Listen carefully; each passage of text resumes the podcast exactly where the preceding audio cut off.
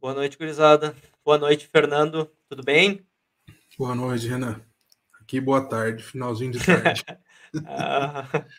Ah, cara, primeira coisa, obrigado por ah, aceitar participar dessa conversa aí. E, bom, Fernando Lino, o que eu vou dizer? Gerente de projeto, eh, dono de empresa, consultor, arquiteto de produto, eh, consultor de vários módulos, IBP, então uma experiência muito, muito grande aí. Eu quero aprender alguma coisa hoje contigo, espero que a gente tenha uma conversa legal. E, bom, para quem não te conhece, eu ia pedir assim, tu dar uma introdução rápida e como é que tu chegou nesse mundo de SAP, porque eu sei, eu, sei que tu já fez um pouco de tudo. Tem que ser rápido? é menos de 65 minutos. Vamos lá. Ah, eu fui convidado para fazer uma academia de ABAP no ano de 2000. Faz tempo isso.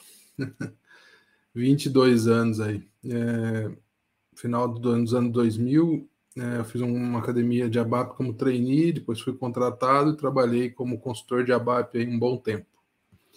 Algumas versões bem conhecidas, como 30F, 40B, 45B, meu pai querido. Depois eu fiz uma academia de SD, me envolvi um pouco mais né, como consultor funcional na área de logística, trabalhei um pouco com SD, com MM, com PP. Depois de 2008 para cá, me enveredei para o lado fiscal eletrônica, que você gosta bastante, né? Nós é, tínhamos uma consultoria aqui na região de Campinas e atendíamos alguns clientes é, em São Paulo, chamada F-Lino. Essa consultoria desenvolveu uma das primeiras soluções de mensagerias no Brasil. Nome sugestivo. Antes ainda da, da solução da própria SAP, né, os clientes precisavam. É, desenvolvemos uma das primeiras é, mensagerias para solução de inbound no Brasil. E a consultoria foi crescendo, e em 2012 nós decidimos fazer um merge, né, entrar num grupo maior. E de 2014 em diante, eu deixei o mundo, o SAP, como consultor, como gestor, para cuidar especificamente dessa empresa de, de software, que já tinha um número grande de clientes, ela existe até hoje, eu faço parte do board dessa empresa, não atuo mais no dia a dia, mas faço parte e ela continua prestando serviço para clientes da SAP, é, fornecendo esse software de mensageria. E desde 2019, é, depois que a gente deixou lá a empresa funcionando, redondinha, eu decidi voltar para o mundo S4. É, eu via toda hora o povo falando de S4 daqui, S4 dali. Eu falei, ah, vamos nós nesse negócio aí. Para quem trabalhou com a 30F, capaz de eu aprender de novo esse S4 aí. e tenho, é, me certifiquei no Activate e, e, vim trabalhando, trabalhei em três projetos de S4, um de Greenfield, um de conversão Brownfield, e também atualmente tenho, estou na Tango Tech, que é uma empresa especialista é, em supply chain, é, implementadora, basicamente a principal solução que ela trabalha é implementando o SAP IBP pouquinho da minha trajetória. Estou aprendendo ainda até hoje. Legal, não, a gente está sempre aprendendo, né? Esse mundo de tecnologia a gente não vai parar nunca de aprender, porque as coisas não param nunca de mudar. É, muda, a tecnologia muda no mesmo ritmo que as leis do Brasil. Então, nunca para de aprender e estudar isso. E, bom, começo começando a falar um pouco do IBP, porque é uma área que tem, acho que, recursos hoje escassos no mercado, tem empresas normalmente especialistas na implementação dele, e queria que fizesse assim, um overview apanhado e ver qual é o desafio das empresas hoje que estão implementando IBP, o que elas estão procurando na ferramenta e o que tem acontecido aí no mundo de S4HANA, como ele funciona integrado aí nesses processos para quem está migrando com S4HANA. Bom, o IBP é um software na nuvem, né? É o que a gente chama aí de uma evolução aí do antigo APO. É uma solução que contempla desde a entrada de demanda, é, toda a parte de, de restrições, um, so, um, software avançado, né, um otimizador avançado de restrições que, que vai olhar tudo se a sua capacidade de produção, capacidade de entrega, é, linhas de transmissão, se você tem CD, que, que, o que abastece o que, e no final vai soltar o seu plano de demanda é, restrita, que é aquilo que eles chamam de, de acontece as reuniões de SNOP, que validam esse plano estratégico para os próximos meses. Tem empresa que trabalha com horizonte de três meses, seis meses, e baseado nesse plano vão se fazendo todo o acompanhamento. Ele tem uma integração nativa com o S4, então ele já faz a leitura de estoque, leitura de ordens de venda, de ordens de produção, é, e também tem uma parte que faz a devolução de ordens planejadas para o SAP. Tem vários módulos, né? Basicamente eu falei do módulo de SNOP e do Supply Response, mas tem também outros módulos que fazem é, a parte de inventory, a parte de demand. É, assim, o maior desafio de trabalhar com IBP, ao meu ver, é essa, esse fato dele ser cross, né? A gente está acostumado com o mundo S4 e com o mundo é, ECC, de você ser daquele módulo, eu sou de, eu lido com isso aqui, com esse processo. E o IBP ele rompe com tudo isso, ele, ele sai lá desde o orçamento da empresa e ele vai parar aqui numa possível é, sugestão de compra ou de movimentação de material, passando por tudo, né? Por seu marketing, pelas suas alavancas de venda. É, então é muito interessante, desafiador e muito interessante ao mesmo tempo. Sem falar que são poucos aí do Brasil, pelo menos, que conhecem o, o, o funcionamento do otimizador, né? Eu imagino. Eu, eu, trabalhei numa empresa que fazia soluções de supply chain, tinha solução de SNOP, tinha solução de Vendor Managed Inventory. Então, o, na época, eu lembro assim, os desafios eram, pô, isso um tempo meio remoto já. O desafio era que tinha que ficar trocando arquivo, né, para posições de estoque, as informações de venda das lojas, eu tinha que ter mais outras informações que eu tinha eh, também de pedidos de compra que eu recebia. Então, tinha, tinha bastante coisa e fazer essas integrações dos arquivos via ADI com a solução da minha empresa, empresa que era na nuvem, também era, era um dos desafios. Imagino que no SNOP isso já é mais ou menos nativo, né, das integrações com o S4HANA, e essa parte é um pouco mais simplificada. O desafio mesmo é, é o desenho do, da solução junto com o cliente e a aprovação, porque a gente está falando aí de gestores... E a maturidade, né? A maturidade de cada cliente nessa área de planejamento, né? A gente tem muita, muita diferença de maturidade de cliente para cliente. É, eu imagino. E como é, sei lá, consultor ou gente de projeto na área, imagino que você tem que lidar com CFO, às vezes com diretor de compras, com o pessoal que trabalha com planejamento estratégico. Então, é, às vezes é uma discussão diferente da, de quem estava no projeto lá lidando com o fiscal ou lidando diretamente com o comprador. Eu, eu acho que também as discussões devem ser, às vezes, no Não, nível mudar, mais complicado mudar processo nas empresas, é tudo tranquilo. Meus clientes são tudo bonzinho. Aí, ó. Um abraço, cliente. Eu amo vocês, ó, coração. É, não, eu, eu, imagino o nível da, da, dificuldade, porque às vezes a gente mudar um pequeno processo dentro da área de compras já é uma luta, porque tem passar por diferentes níveis de aprovação. Agora, mudar como um gestor vê a área dele, ou como um gestor maneja o orçamento dele, o planejamento dele de demanda, deve ser bem mais difícil. É, achava a, a, a velocidade, não. A, a, importância de você mostrar o resultado daquilo é, é muito maior, né? Dependendo do tamanho da mudança, mais você tem que mostrar o ganho para a empresa como um todo e não só para aquela área, porque se você está implementando IBP, normalmente uma área vai às vezes perder para que o todo ganhe. E é difícil você explicar que alguém vai ter que perder alguma coisa. E as empresas hoje que estão implementando IBP, elas já são empresas que estão no S4HANA? São empresas que têm ECC e conseguem integrar com esse IBP na nuvem? Ou, ou como, com, quem é que está demandando isso, está trazendo isso? É, você tem empresas com S4, né, que vão entender que o IBP é um próximo passo aí. Normalmente as empresas têm lá um MRP lá que roda e por ponto de reposição, por demanda, de alguma forma atende algumas necessidades. É, mas a gente vê alguns clientes já olhando para o IBP como uma possibilidade de, de melhora, principalmente nessa visão de longo prazo, é, num plano mais estratégico tático que a gente chama.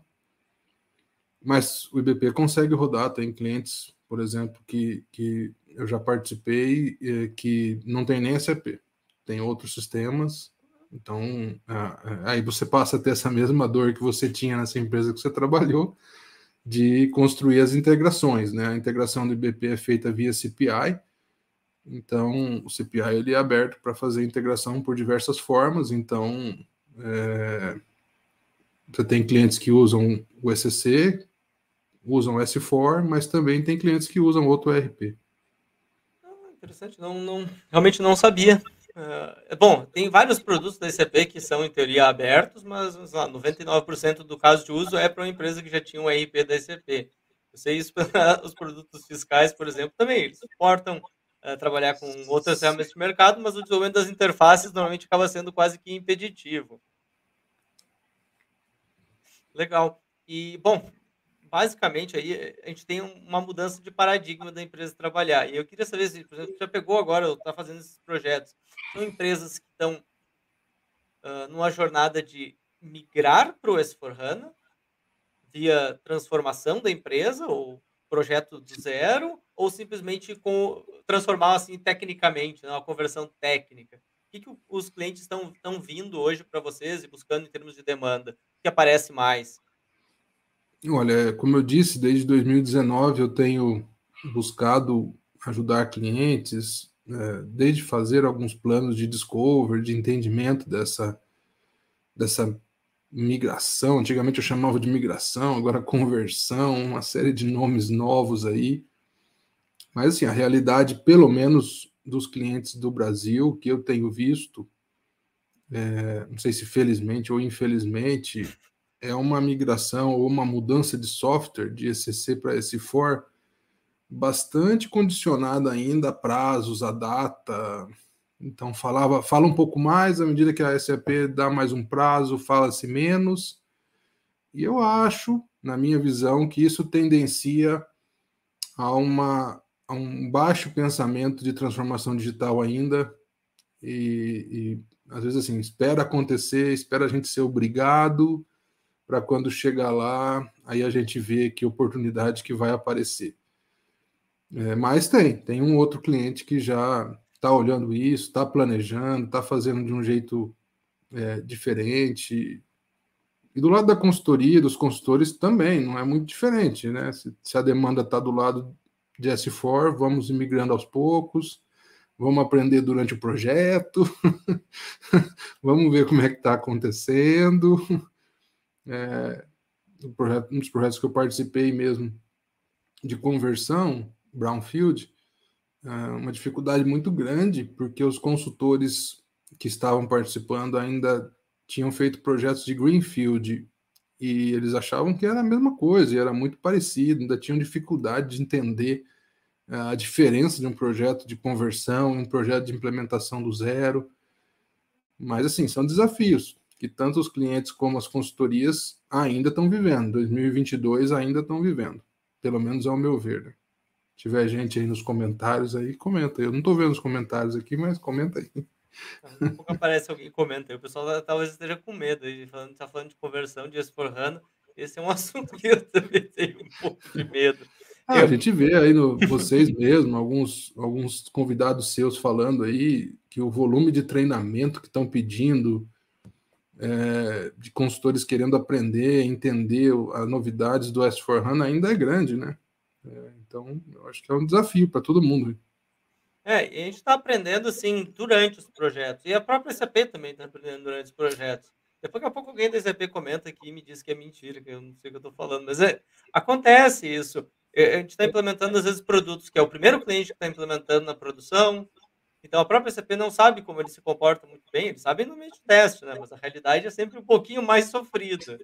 Então a gente vê isso na prática. E como muitas coisas estão também passando por alterações legais, eu falo do mundo de fatura eletrônica. Tem muito projeto que é piloto, então é sempre o primeiro país, o primeiro país está implementando fatura eletrônica, tudo é novo, e a SAP não sabe ainda como são os requisitos direito. Então tem, tem um processo de aprendizado aí que às vezes é um pouco doloroso, porque é, e eu sei que vocês são diferentes, eu sei que vocês são consultores diferentes, mas assim, tem uma coisa que o consultor não gosta muito, cara, é de ler aqueles documentos, né? E às vezes o processo está falando no documento, olha, antes de fazer a conversão ou para implementar essa nota, faça assim, olha assado. E principalmente consultor sênior, né? Consultor sênior mesmo, assim, não sei, eles acham meio vergonhoso ficar lendo aquele negócio ali. e vira, vira, tá difícil, porque hoje, na minha época, a gente, eu fiz academia, pessoal, eu tinha que carregar umas apostilas grossas em inglês, assim, na, debaixo do braço, porque não tinha nem help. Você dava F1 no programa, o comentário estava em alemão, só o Renan que sabe ler o negócio em alemão. Ai, Jesus. Não, é, eu ia te comentar que tem, tem os dois pontos. Além do, do cara que já é sênior, ele já achar que sabe, às vezes, e não querer ler a documentação, ele lembra assim, não, mas quando eu fiz isso aqui anos atrás, a documentação era muito ruim, não dizia nada. Então ele já tem um pouco da discriminação com a documentação. Ele não acredita que ele vai encontrar uma informação lá que ele não saiba. Isso, é. A gente passou por uma, uma experiência mesmo de uma conversão que deu muito erro nas, nas primeiras duas conversões, porque um consultor de FI ele decidiu fazer o processo de pré-conversão de um jeito que ele achava que sabia, e quando a gente foi ver, tinha algumas notas explicando, principalmente relacionada ao AA lá, e se ele simplesmente tivesse seguido as notas e o processo, a gente teria ganhado muito, ou deixado de perder muito tempo no projeto, mas a cabeça da gente ficou assim, por que, que ele não leu? Né? Ah, é uma pergunta aí do Manuel. Eu. Ah, o Manuel Robalim comentou que muitos projetos são implementação, não conversão. Talvez seja mais fácil implementação, embora fique um projeto maior. É um pouco não, sim, é, do essa, é. Ah, essa avaliação aí de eu fiz em dois clientes, qual é a melhor opção, se é Greenfield, Brownfield, Bluefield.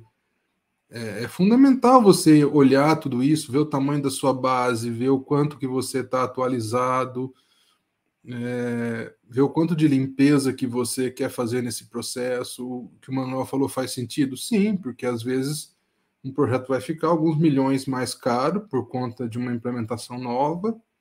Às vezes é difícil você mostrar o ROI disso num primeiro momento, e aí opta-se por um processo de conversão que às vezes se torna mais doloroso lá na frente depois, então, assim, é importante. Eu acho que a função dos gerentes de TI, das empresas, os contratadores aí, é, pa passa a ter uma, um diferencial muito grande, porque se a empresa diz, não, nós queremos transformação digital, parar para pensar essas coisas passa a ser fundamental, no meu ponto de vista.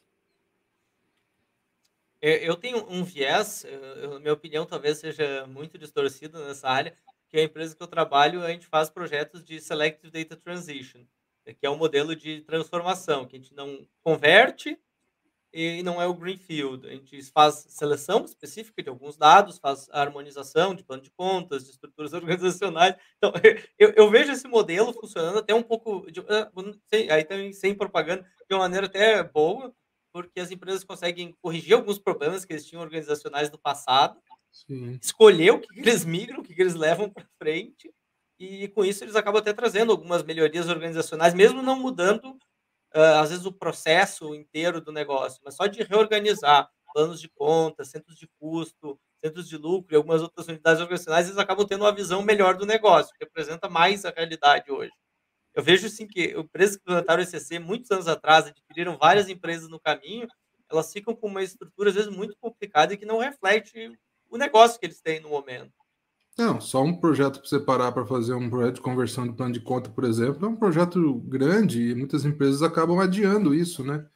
Então, se você consegue fazer isso durante uma conversão, olha o ganho que você já começa a aplicar né, para o negócio, né? E às vezes com, com pouco, pouco esforço no momento de conversão aí. É, eu, até, eu até quero trazer uma hora alguém da Rimini Street para falar, porque a gente está sempre falando de S4HANA, e eu queria falar com eles assim, o que, que os clientes que ficam lá e não fazem a migração para o S4HANA ganham de vantagem. Como é que eles estão uh, trabalhando, às vezes, com um sistema muito antigo, o que eles estão fazendo no núcleo da empresa e como eles estão fazendo melhorias ou projetos de inovação fora do núcleo. Porque às vezes a gente, é, gente fala eu... muito de S4HANA, mas tem um outro mundo nós aí. Temos, nós temos clientes que a gente tem a mensageria e usam é, ainda esse tipo de software E a gente vê cada mudança legal, o desafio que é fazer as alterações lá no, no, no 4.7. É, é, é, não, tem, tem, tem assim, questões técnicas que são muito mais difíceis uh, para uma empresa que está, por exemplo, num NetWeaver muito antigo. Isso é um fato. No NetWeaver muito antigo, era, tem coisas assim que eram quase impensáveis. Então, eu preciso muitas linhas de código para fazer alguma coisa, algumas chamadas de determinados serviços da internet nem existiu na época que o negócio foi lançado, então ele não suporta determinadas integrações. Então, eu vejo que nesse sentido, assim, a empresa que tem uma base com o S4HANA e o NetWeaver mais atualizado, ok, é mais fácil fazer algumas integrações. E tem outras coisas, né? Tem integrações nativas com BTP que facilitam também para alguns cenários. Né? Não é para tudo. Assim, não, acho que a SAP também faz uma propaganda, às vezes, muito grande do BTP, que dá para fazer tudo, mas as empresas também não estão prontas para essa mudança de jogar quase todos esses desenvolvimentos para a nuvem ou de usar outras tecnologias que não são a BAP dentro do BTP.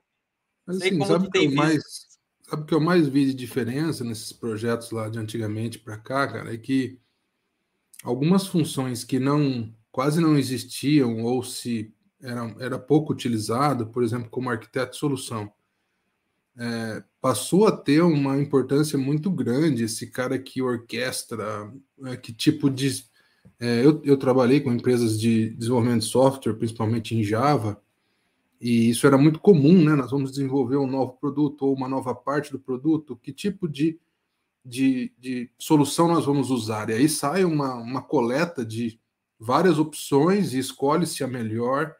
E eu percebo que o mundo S4, o mundo é, que nós temos vivido agora, tem muito disso. Mesmo do, do, no próprio SAP, você tem várias formas de se construir uma solução, é, mas às vezes a gente, como consultor, ainda tem aquele jeito de pensar antigo, né? Como eu faço as coisas? Eu faço as coisas assim. E eu percebo que os projetos desse fora às vezes sofrem por conta disso, uma maneira de pensar, seja do cliente, porque às vezes o consultor também traz uma nova ideia, mas o cliente diz assim: não, eu estou acostumado assim. E aí você trava uma nova possibilidade por conta disso. Então, eu acho que assim, ter essa mudança de mente dos dois lados é, é importante para que a gente possa colher frutos disso lá na frente. Senão a gente vai fazer o Z for HANA, né? Ah, eu, eu falo, quando eu brinco nos meus workshops, é, eu chamo de R4. É isso aí. Ele tá na frente, mas não é muito, assim, não mudou tanto, não chegou no S ainda. É, eu, eu participei de alguns projetos mesmo que eu via o pessoal criando é, as, as consultas aí, as novas consultas em ABAP, CDS View, né, que chama. É, mas eu, eu, eu, tentava explicar para eles, pessoal, isso aí não é uma nova forma de fazer select, isso aí é um conceito, o conceito de a gente conseguir reutilizar, de a gente conseguir otimizar. E pelo que eu entendi, em alguns casos eu vi assim, a pessoa achava que era uma nova forma de fazer o select do ABAP. Tá, como é que vamos fazer? Ah, vamos criar uma CDS View, mas vocês já viram se tem uma, se, se a gente pode reutilizar, se tem uma stand, como é que funciona? Não, vamos lá criar, a gente cria rapidinho, chama alguém que sabe aí. Falo, não, pessoal, isso aí não é uma nova forma de fazer select do banco, isso aí é uma funcionalidade, tenta entender, né, por que, que é assim agora e como fazer. É, é, isso é uma das coisas assim que eu ouvi, achei muito interessante que tem no S4HANA da CDS Views, porque trouxe assim bastante vantagem para fazer reuso de, de acesso a dados. Acho que isso aí é, o conceito é interessante. Acelerou algumas queries também. E para extensibilidade, para mexer com os apps de Fiori, usando, tendo como base CDS Views, também acelera muito. E é muito mais fácil fazer algumas customizações simples, assim, pequenas, que eh, no passado, às vezes, em ABAP era muito difícil de incluir campos a mais numa tela, às vezes era uma trabalheira, e agora ficou bem mais simples, usando é, esses conceitos conexão, novos. Né? Conexão com o saque, conexão com, com algumas uh, integrações, eu acho que abre um, um leque grande de possibilidades. É, tem, tem, tem, bastante coisa interessante aí, mas, por exemplo, eu, eu, vou dar um exemplo das empresas alemãs assim, que eu trabalho, que é a maioria, tem algumas outras que não ah, são. Mas né? exemplos, esses exemplos só acontecem na Alemanha, que aqui no é. Brasil é. tudo direitinho, cara uh, o manual de desenvolvimento ABAP das empresas, ele não prevê vários objetos ainda que tem no S4HANA. porque é um manual que foi desenvolvido lá nos anos 90 e eles atualizaram a peronomútil, assim. Então, a empresa não está usando nada disso. Ou teve um cliente que ele revisou alguns desenvolvimentos que a gente fez, o responsável por desenvolvimento, e ele, nossa, mas vocês estão usando os classes e métodos para tudo. Sim, nós estamos em 2022, né? Não está desenvolvendo nos anos 90. Eu acho que classes e métodos não é um, uma coisa assim de estado da arte da tecnologia, né? É um padrão. Então tem, tem muita coisa que as empresas ficaram no passado. E eu tenho, eu tenho exemplo, eu tenho clientes que estão no S4HANA e tem desenvolvimentos ABAP e telas uh, que são dos anos 90, ou do começo dos anos 2000. E isso foi levado para o S4HANA. Então, a empresa fez um processo de, de migração, conversão técnica às vezes, e ela decidiu por simplesmente reutilizar o que já existia. Não interessando se, se existia uma funcionalidade melhor ou se precisava de uma funcionalidade melhor, mas aquela ali atendia, Vamos manter assim e segue a vida. Eu acho assim, cara, se não precisar fazer programação de impressora zebra em ZPL, pronto, eu já estou feliz, cara. Quer falar pra você, cara, fiquei com trauma desse negócio. Eu, eu, imagino. Porque eu, exemplo, coisas que eu olho que eu acho absurdas ou bizarras são o subscript. Subscript para mim é o, é o ó, assim, do Borogodó. E eu até eu postei um dia no Twitter que eu estava divulgando um código, e era um código de uma época que eu não estava nem na faculdade ainda. E ele está em produção hoje, num sistema de uma empresa cara, que é global. Uma coisa, se tem uma coisa difícil de subscript, cara, é, é, foi o que aconteceu comigo. Eu fiz um e funcionou, cara. Sabe o que falaram? Agora você vai ser um especialista em subscript. Todo projeto que você vai, eles me davam subscript. Eu falava, não, cara, eu devia ter errado no primeiro. Nossa, e olha, se, bom, se acertou ali a, o tamanho da, da folha para imprimir, é, realmente isso ali já era um trabalho hercúleo para acertar. 45 dias para fazer uma nota fiscal, cara. Ah, isso, isso é um fato. É, eu tive que debugar, eu tive que debugar, eu tive que fazer uma pesquisa, né? quase que numa enciclopédia Barça, como é que debugar um subscript, porque eu nunca tinha feito isso. E isso que eu comecei em SAP em 2009. E raramente tive que debugar um subscript. eu, eu só pesquiso para fazer isso. É. Já não é a tua sorte, né? Tu não muito fez isso, provavelmente. É, hoje a gente olha Adobe, uma série de ferramentas aí, as, as vantagens que se tem, você olha para trás e fala, meu Deus. É, e, mas uma coisa, por exemplo, que eu vejo, por exemplo, a própria Adobe Form é, melhor, é muito melhor, uh, tem como comparar com essas tecnologias. Mas, por exemplo, eu já tenho uh, empresas que a gente tem um serviço que eles simplesmente estão mandando um XML por um web service e gera o PDF fora, porque o PDF fora Isso. o cara gera em 10 minutos numa ferramenta web. Ele desenha e não precisa saber quase nada. Sim, então tem, sim. às vezes, ferramentas que a gente integra e que hoje estão, resolvendo coisas muito mais fáceis do que a gente desenvolver em ABAP ou dentro do SAP. Eu tinha outra coisa que eu lembro que eu tive que mostrar, às vezes, ah, estávamos discutindo para impressão da Danf. Aí eu fui lá, joguei um XML no Danf Online e mostrei, ó, tem serviço na internet que gera um tá negócio. Pronto. Tá pronto aqui, ó. Não quer fazer dentro do SAP, quer fazer fora, tem o Danf Online ainda. Botar uma interface e chamar o Danf Online, se quiser. Não, mas mudava a impressora antigamente, você tinha que mudar os formulários tudo, cara. Não, não, não dava nem para aproveitar o formulário na outra impressora. Ah, mas eu, eu com, com o Smartform eu tive um problema de, de impressão de dump, que numa determinada impressora ele ficava desconfigurado e cortava uma parte do dump. E até a gente conseguia achar o que era o driver da impressora que tinha que atualizar e uma outra nota que tinha que atualizar um driver no SAP. Nossa senhora, já estava quase perdendo a cabeça por causa da impressora. Isso não faz muito tempo, uns dois, três anos. Faz parte. Eu acho que, eh, voltando àquilo que a gente estava falando de conversão, cara, é, é, muitos clientes têm a possibilidade hoje, Renan, de, de fazer um, um teste de conversão. Eu fiz um curso na própria OpenSAP gratuito, que eles davam a possibilidade até de usar o software da SAP, é, montar o grupo com multidisciplinar, fazer a conversão.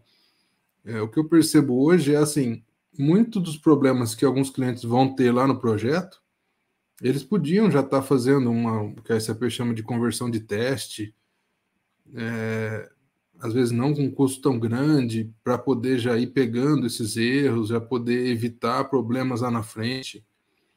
Então, eu acho que esse olhar, os clientes precisam começar a criar T para evitar chegar lá na frente e sofrer demais, tá? Pelo menos a minha experiência nos projetos que eu passei, 80% dos erros que a gente pegou na conversão dava para ter sido arrumado numa pré-conversão. Imagino. É, eu vejo que, por exemplo, como eu trabalho com alguns projetos de Data Selective Data Transition, tem muito processo de mock, de conversão de dados, de migração. Isso é, é primordial, porque, bom, quem já viu um upgrade acontecendo sabe que são coisas sinistras que acontecem e mesmo quem já fez dois, três mock, às vezes no, no upgrade real acontece uma coisa inesperada. Sim. Então, se não tem esse planejamento, é, é, é. Mais, é, mais, fácil, então, só fazer o plano de rollback, porque eles vão sempre desistir de fazer upgrade, porque o rollback segue a vida no passado. É, eu acho que esse olhar, né, de se, até que foi comentado, de entender, não, tudo bem, vamos decidir pela conversão por questão de custo, tudo bem, vamos decidir, mas eh, vamos usar uma ferramenta de data transition, vamos fazer um blue field, levando só as customizações, e vamos fazer as cargas de dados. Eu acho que é, ter essa avaliação é assim, sendo sincero, tá, pessoal? Eu escuto aí, não, fizemos conversão em 90 dias, em 30, 60 dias, em 45 dias. Eu falo, tá, é, toma um pouco de cuidado com essas propagandas, porque a gente fica olhando e falando assim, tá, fizeram a conversão em 45 dias. Mas conta para nós tudo que foi feito antes, para deixar no momento da, da começar o projeto, porque é, provavelmente foi feita uma preparação muito boa lá atrás, alguma coisa diferente, porque na prática que você pega é assim, primeira conversão você já sofre ali um mês, um mês e pouco, só para entender onde é que estão os erros, cara. Uh, não, eu, eu volto antes, eu trabalho com empresas em que tem um, uma cultura de tomada de decisão que normalmente passa por muitos meses de aprovação. Em 45 dias eu não consigo que o gerente de projeto me responda sim ou não para o jeito de eu fazer alguma coisa. Imagina para eu fazer a conversão. Não, mas assim, não estou duvidando, não, tá? Pode ser que seja feito mesmo, mas eu acho que, olhando para o cenário mais real, é, é, um risco, né? Os gerentes de TI que acham que vão. Porque assim, nós estávamos acostumados com subida de suporte packages, com os, os upgrades antigos, é, e o processo de conversão para S4, ele, ele exige pensar em coisas diferentes, fazer algumas implementações antes, principalmente se for converter dados para lá.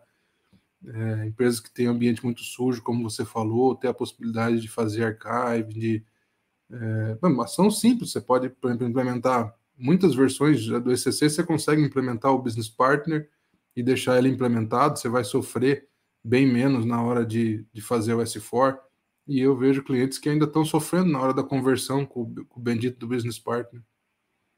Não, eu, eu vejo esse como um tema muito grande em muitas empresas. Assim. Diga-se passagem, você é consultor de SD. Você é consultor de SD. Já que você está fazendo pergunta, eu vou fazer pergunta para você também. Quem é que cuida do business partner? Porque o consultor de SD fala assim: não, eu sou consultor de SD.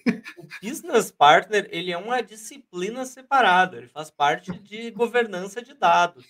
Então a empresa é, precisa ter uma, uma certa cultura de dados e ter uma área de governança responsável por gerir dados mestre. Isso não só a nível de business partner, mas também para cadastro de materiais e basicamente todas as unidades organizacionais são cadastradas. Isso eu vejo que é um problema. Tem muita empresa que está aqui. Ah, não, mas o, o, a parte de SD responsável por esse pedacinho. Não, mas tem o cara de MM lá, o arquiteto de MM, ele conhece isso aqui, ele é responsável por essa outra parte. Então, é, é uma é, é bem sensível. E eu não sei se você tem visto projetos que as empresas estão usando ferramentas de gestão de master data, mas eu vejo assim que ainda é uma área que tem muito sim a crescer. A ferramenta da ICP, a própria no, MTG, no, é no Brasil ainda vejo que é meio ainda é pouco utilizado sim, mas eu brinco porque nos projetos fica lá o SD falando: "Não, não, não é comigo isso aí não. O MM não, não é comigo isso aí não, pessoal. Não tem que ter um consultor específico agora de business partner. É, um, um, os dois consultores que eu vi trabalhando, eles vêm do CRM, né? Eu achei interessante isso. Os dois consultores que eu vi trabalhando mais fortemente disso, eles vêm do CRM, porque eles já usavam isso antes, então conheciam. Mas é aquilo que você falou, é, muda a cultura, percebe? É uma coisa simples, Mas muda, hum, é uma mudança que vai ter que acontecer em quem for fazer a conversão. É, mas isso aí, por exemplo, é um desafio para a empresa do Brasil. Porque, por exemplo, a gente não tem uma ferramenta hoje no ECP pronta, da ECP, que faz, por exemplo, validação de cadastro, consulta de Sintegra, consulta de cadastro único. Então, são coisas, às vezes, que eu estou discutindo com um cliente, ele, mano, tem uma ferramenta que faz isso aqui da? A gente, não, tem uma pronta, não. Tem que procurar no mercado um, um produto ou fazer um desenvolvimento. Fazer Na Europa tem isso. Né? É. Na Europa eu tenho isso. Eu tenho uh, parceiros da SAP que já têm addons prontos que me entregam validação de VAT, que é basicamente o cadastro da empresa, fazem validação de outras informações de dados mestre, de clientes fornecedores, e facilitam a vida. Para o Brasil. Aqui no Brasil ainda tem uns que tem que quebrar aquela imagem lá, que é coisa. Você tem que contratar um fornecedor que faz a coisa errada. Porque não tem o XML para você consultar, cara. Ah, até o Robalim tinha mencionado aqui, tem empresas que estão vendendo os projetos de conversão em três meses. Eu, eu até acredito, também acho que concordo contigo, eu acho que existe isso. A gente não. tem que olhar se é um, qual é o, o escopo desse caso. Porque eu, às vezes eu tenho, posso dar exemplo, eu tenho clientes que têm uma, basicamente um escritório de vendas no Brasil e eles conseguiriam fazer uma migração, alguma coisa assim, que não é o caso mais complicado. Ou às vezes empresas que o não, fazer, ou, o SAP não é o core da empresa, ele é o back-office. fazer em, em, três meses, onde tem SD, MM, PP, FICO só, não precisa nem nada mais que isso, rodando há mais de cinco anos, é, que não tem a uh, New A implementado, não tem Business Partner implementado, é, é, aí quero ver. É, eu, eu, até conheço, por exemplo, tem empresas, que agora não vou citar o nome, mas tem empresas que uh, o core da empresa não está dentro do S4HANA. O S4HANA é só um sistema de back-office, ou quer dizer, o SCC era só um sistema de back-office. A empresa tem uma operação muito específica que roda num legado gigantesco deles, e o SAP ali é um pedacinho da operação, né? Não está rodando nem o faturamento, às vezes, dentro do SCC. Eu, caso que eu olho, provavelmente essa empresa consegue migrar em 90 dias. E não é o core deles. É, não, é tenso, é um assunto tenso, eu acho que tem tem, tem desafios aí, por isso que eu digo, é, é, fazer esse pré-conversão, rodar o readiness check, fazer a implementação lá das notas, pô, o cliente já consegue fazer isso hoje, já consegue ter uma série de visibilidades. Então, assim, eu a minha sugestão para os gerentes de TI que eu conheço, que me procuram sempre é, pessoal, comece antes. Antes, até para você entender que tipo de contratação você vai ter que fazer, quais são os, os problemas que você vai ter código ABAP, né? Quase a gente não tem código ABAP aqui, no, aqui nos clientes do Brasil. Nossa, é, código ABAP é, é, uma disciplina, assim, é, tem muita coisa. Bom, eu lembro quando eu fazia serviços pela SAP, a gente tinha alguns serviços que a gente fazia análise de ABAP, aí olhava lá, tipo, 80% do desenvolvimento do cliente eram clones. Era um programa SAP duplicado, com meia dúzia de modificações, Uh, e aí precisava ser um Z. Hoje, no conceito, hoje não, no conceito de 20 anos atrás, eu já podia fazer enhancement. Várias vezes não precisava duplicar um programa Z e criar uma outra coisa totalmente separada que não vai ser atualizada por notas, dificultava muito mais a manutenção. Então, é, essa é uma disciplina gigante para projeto de S4HANA. Maravilha. Coisa é. de outro mundo. É, programa clone, acho que era talvez assim a coisa mais comum que existia. E a outra coisa que era, esse é difícil de medir, hoje até tem mais ferramentas, que é programas que nunca são usados na produção. Verdade. Determinada funcionalidade nunca foi utilizada na produção. Então hoje tem algumas uh, ferramentas que dá para eu simplesmente incluir uma classe ali no código e ela tem uma ferramenta de, de metering que eu consigo fazer a contagem de quantas vezes foi acessado. Mas isso era uma outra coisa que a gente achava várias vezes assim, aquele gato preto escondido assim. Não, mas tem tá esse lá, aqui. E para que, que serve? Ninguém sabe, procura a documentação, não existe. E aí, como é que eu converto isso aí de uma maneira uma vez, automatizada? eu posso contar o santo, mas pode contar o milagre. Não, tenho que contar o milagre, mas não posso contar o santo, cara. Uma vez me chamaram numa empresa para fazer análise de um programa, cara, que, que o usuário que rodava o programa foi mandado embora e ninguém sabia como rodava o programa. Cara, pior, não é que o consultor não sabia o que tinha feito, é, não tinha mais nem o usuário que sabia o que aquele programa fazia. e o pior, cara, o programa ele atualizava é, a questão de moeda, cara. Fazia três meses que não rodava o programa e já estava desatualizado os preços. Ele pegava, ele pegava taxas de conversão e atualizava os preços dos, dos de venda, cara. Nossa.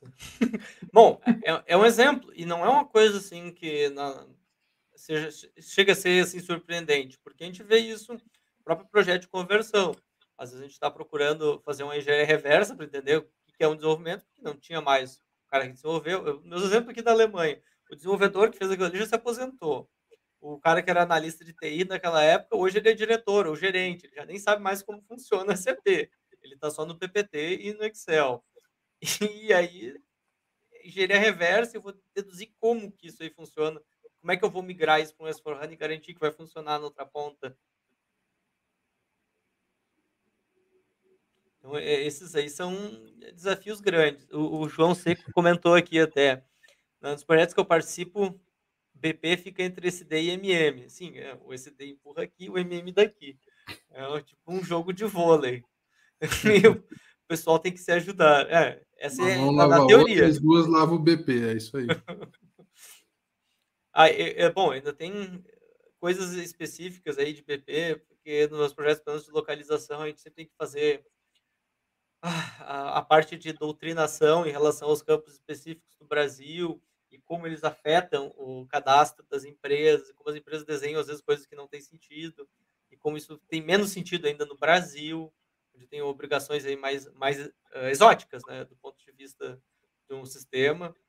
Então, eu, eu, vejo também uma área, e é uma área ainda grande. Eu achei que isso ia ser uma coisa assim, ah, lá em 2016, quando começou a aparecer os projetos de s achei que, ok, esse negócio de PPI vai durar uns dois, três anos, a discussão depois vai virar barbadinha, normal. E eu vejo hoje ainda empresas com muita discussão em torno de PP e com medo do, da conversão para o PP no S4HANA. E, com, e, e, e, os usuários tristes porque vai mudar o número do cliente deles ou o número do fornecedor deles. Um dos dois vai ser mudado. Não vai ter escapatório. Como assim? Vai ter que ser o mesmo, fornecedor, cliente? Não, não pode. Como assim? Ah, é, é, uma, é uma disciplina, assim. E em termos assim, de, de processo, também na conversão, você já falou um pouco do FAA, que foi uma área que mudou bastante. Acho que para a CO também teve bastante coisa que mudou e muitas ferramentas da SAP que foram descontinuadas. Então, às vezes, a empresa até está planejando o projeto de conversão, mas ela não analisou aquelas ferramentas que tem de readiness check da SAP para saber se eles não usam uma funcionalidade que não está mais disponível no S4HANA e que eles vão ter que buscar uma outra ferramenta ou outro produto da SAP licenciado. No é, passado, é, a SAP estava eu... tudo dentro. Agora, tudo tem que ir uma licença. No ano passado, eu postei no, no LinkedIn essa questão do readiness check, do conhecimento dessa ferramenta, dos projetos, né? E é, de como eu estava surpreso, porque muitos consultores não sabiam usar ela, nem, a, nem o resultado que ela dá. Aí eu lembro até que a Bruna entrou no meu LinkedIn e colocou assim: ah, e tem uns gerentes de projeto também que não sabem. E os pré-vendas também não viram isso antes quando venderam o projeto. Eu falei: é verdade. Então tem muito mais gente que não sabe aí. que na verdade é uma ferramenta que eu vejo, é, Renan, que deveria ser rodada lá no Discovery, né? uma coisa muito pré lá, até para entender o tamanho de um projeto e uma série de coisas. Depois que você vendeu o projeto e você roda o Readiness Check, é só para descobrir que a Inês está morta. E o pior de tudo é que as empresas acabam descobrindo isso depois só. É a vida. É. Desculpa, foi aquilo que eu falei. Já estava um dos projetos que eu participei, a gente já estava fazendo a conversão, a primeira conversão do sandbox, e a gente descobriu que tinha muita coisa que tinha que ser implementado lá do AA, do New AA, lá atrás, no ECC ainda, para depois ser feita uma nova conversão. É quase um mini projetinho lá no ambiente. O cliente falou: Nossa, mas como assim? Eu vou ter que mexer no meu imobilizado aqui em produção?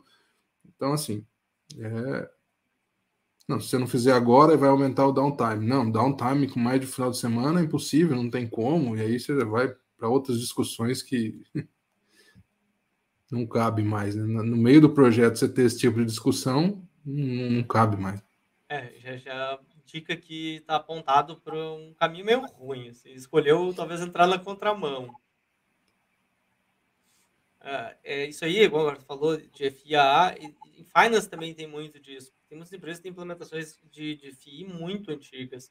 E aí tem coisas, empresas que não têm o GL, já tem que fazer uma outra análise antes de partir para o mundo do S4HANA. Tem é, muita é, depois coisa. que o, não sei quanto você já participou, mas o, o, o trabalho que entra de FI, é, de CO um pouco no pós-conversão ali, depois que o Basis faz a conversão técnica, ele é, é muito importante, tem um, um trabalho considerável para se fazer ali.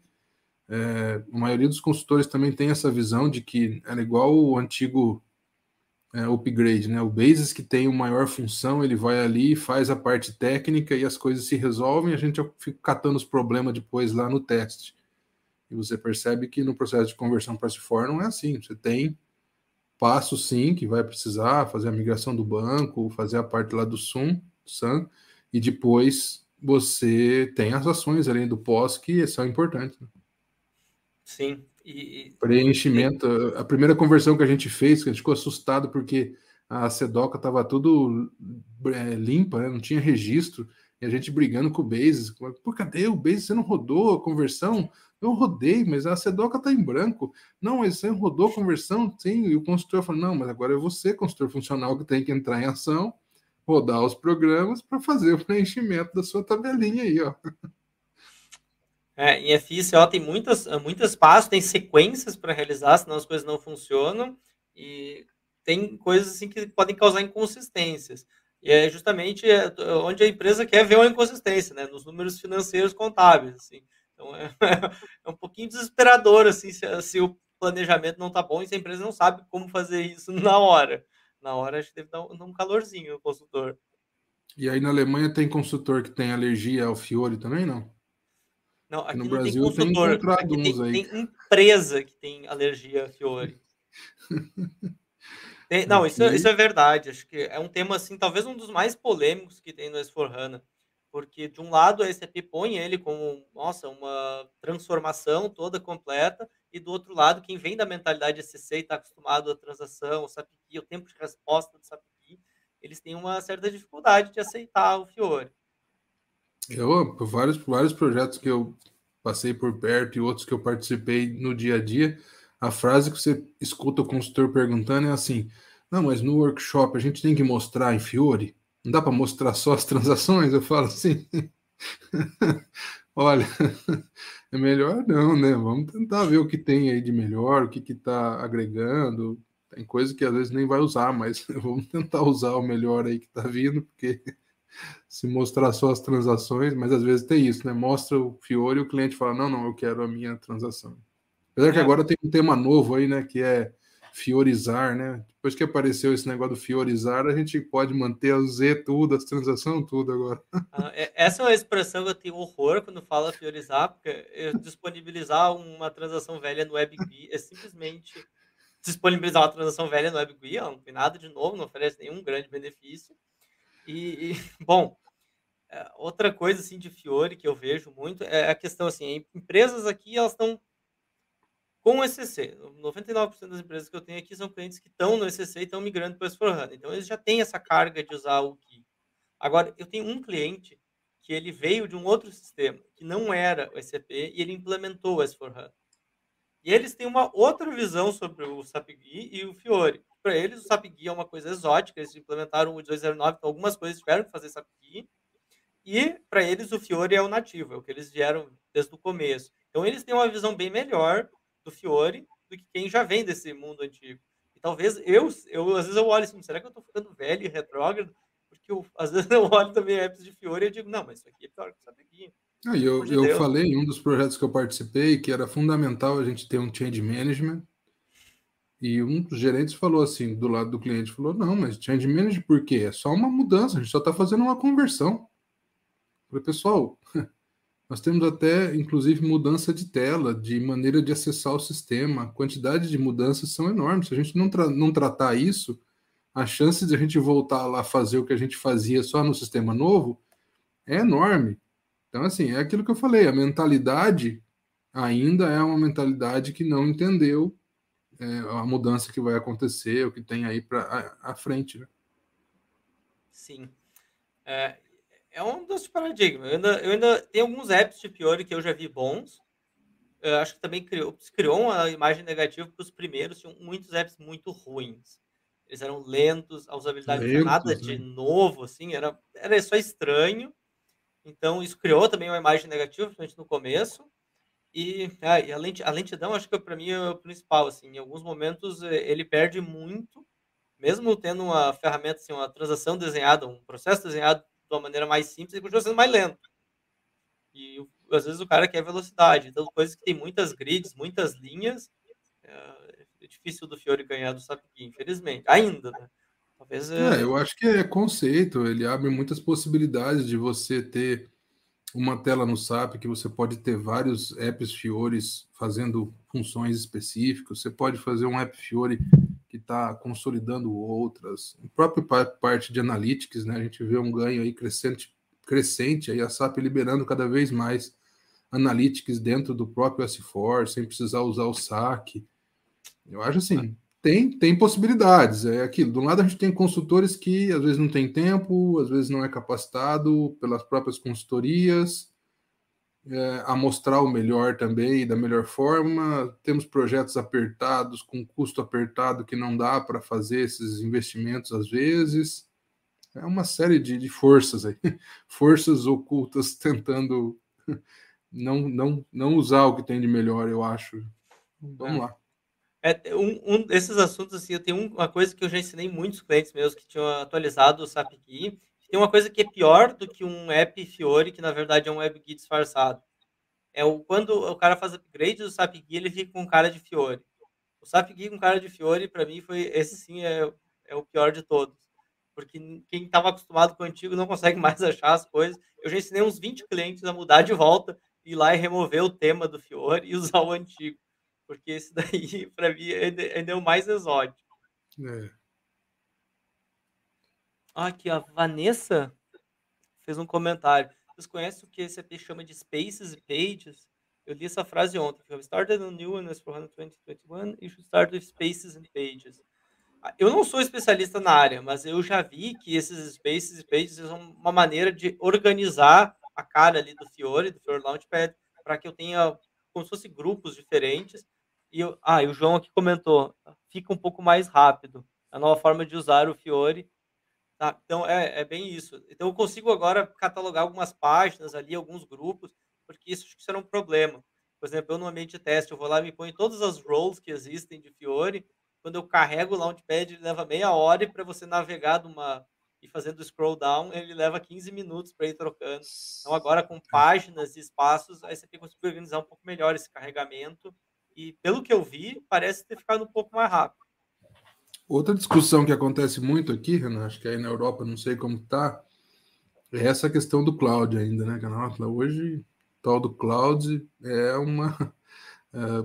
É, é cloud de um jeito, cloud de outro, vamos para o cloud, não sabemos o que é o cloud, e é cloud privado, cloud público, meu amigo, em pleno 2022 a gente ainda vê algumas discussões desse tipo, ah, é. aí essa área é complicadíssima. Tá? Concordo contigo. E tem uma área aí também, acho que, não posso falar mal da CP, mas acho que a SAP também criou algumas nomenclaturas que dificultaram o entendimento no mercado, porque a SAP passou a divulgar muitas informações de cloud para, na verdade, ser a nuvem privada, que é Isso. um cloud, é cloud no conceito, mas uh, funcionalmente ela é basicamente um on-premise, quase Isso. igual.